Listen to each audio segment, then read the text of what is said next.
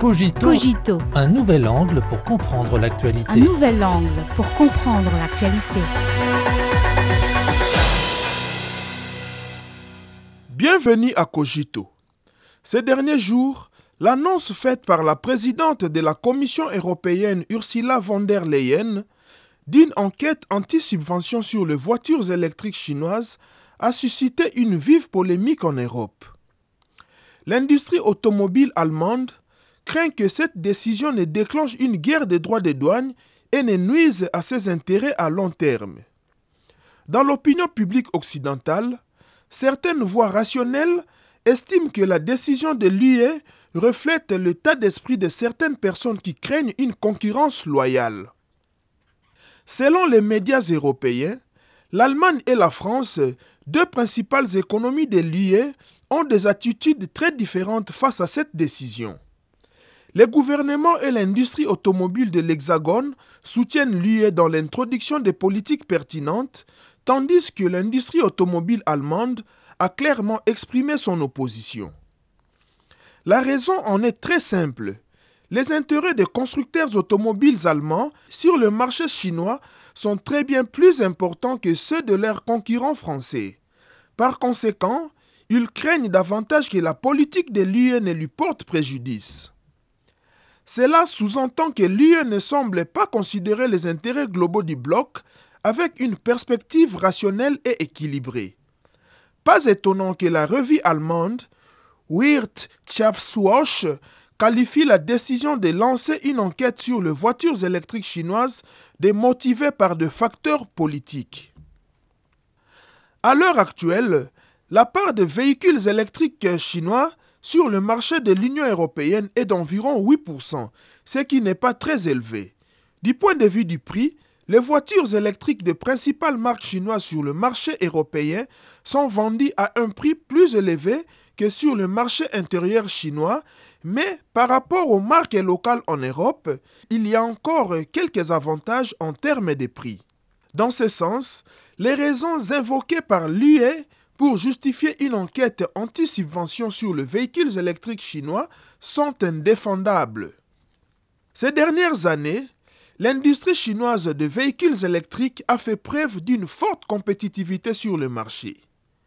Car les constructeurs automobiles chinois se sont engagés plus tôt sur cette piste. Ils ont continué à promouvoir l'innovation ainsi que la recherche et le développement et les chaînes industrielles et d'approvisionnement en Chine sont plus complètes que celles des autres pays. En revanche, forte dans la fabrication de voitures thermiques, l'Europe est en retard par rapport à la Chine et aux États-Unis dans la transition vers les véhicules à énergie nouvelle.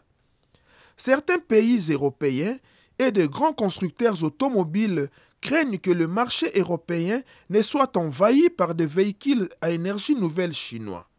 C'est là la véritable intention de l'UE de lancer la soi-disant enquête.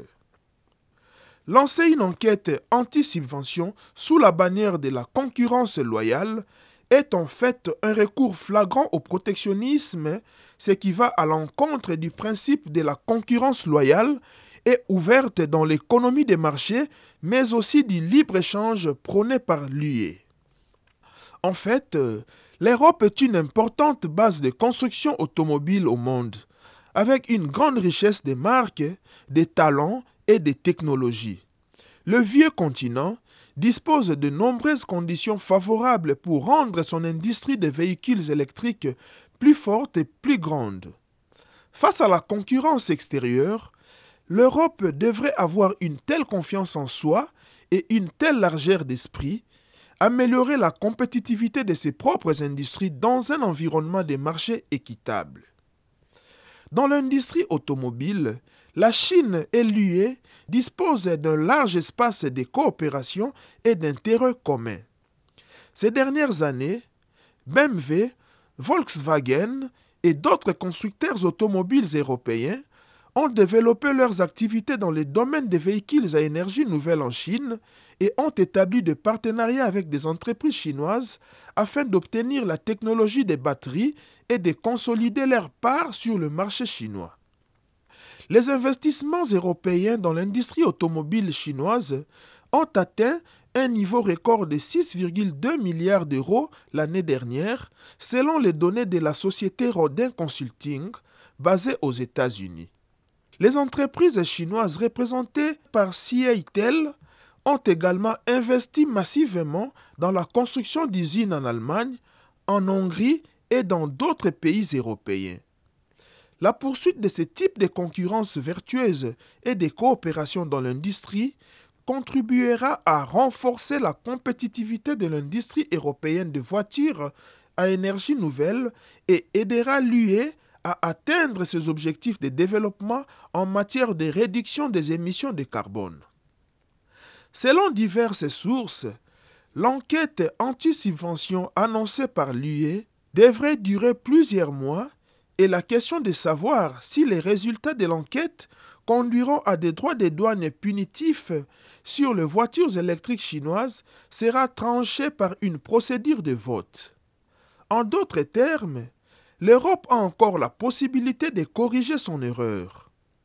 Face à la montée de l'unilatéralisme et du protectionnisme sur la scène internationale, la Chine et l'UE doivent résoudre leurs différends par le dialogue et la consultation, s'opposer conjointement au protectionnisme commercial et maintenir la stabilité des chaînes industrielles et d'approvisionnement mondial, car cette approche correspond au courant de l'histoire et à la loi du marché.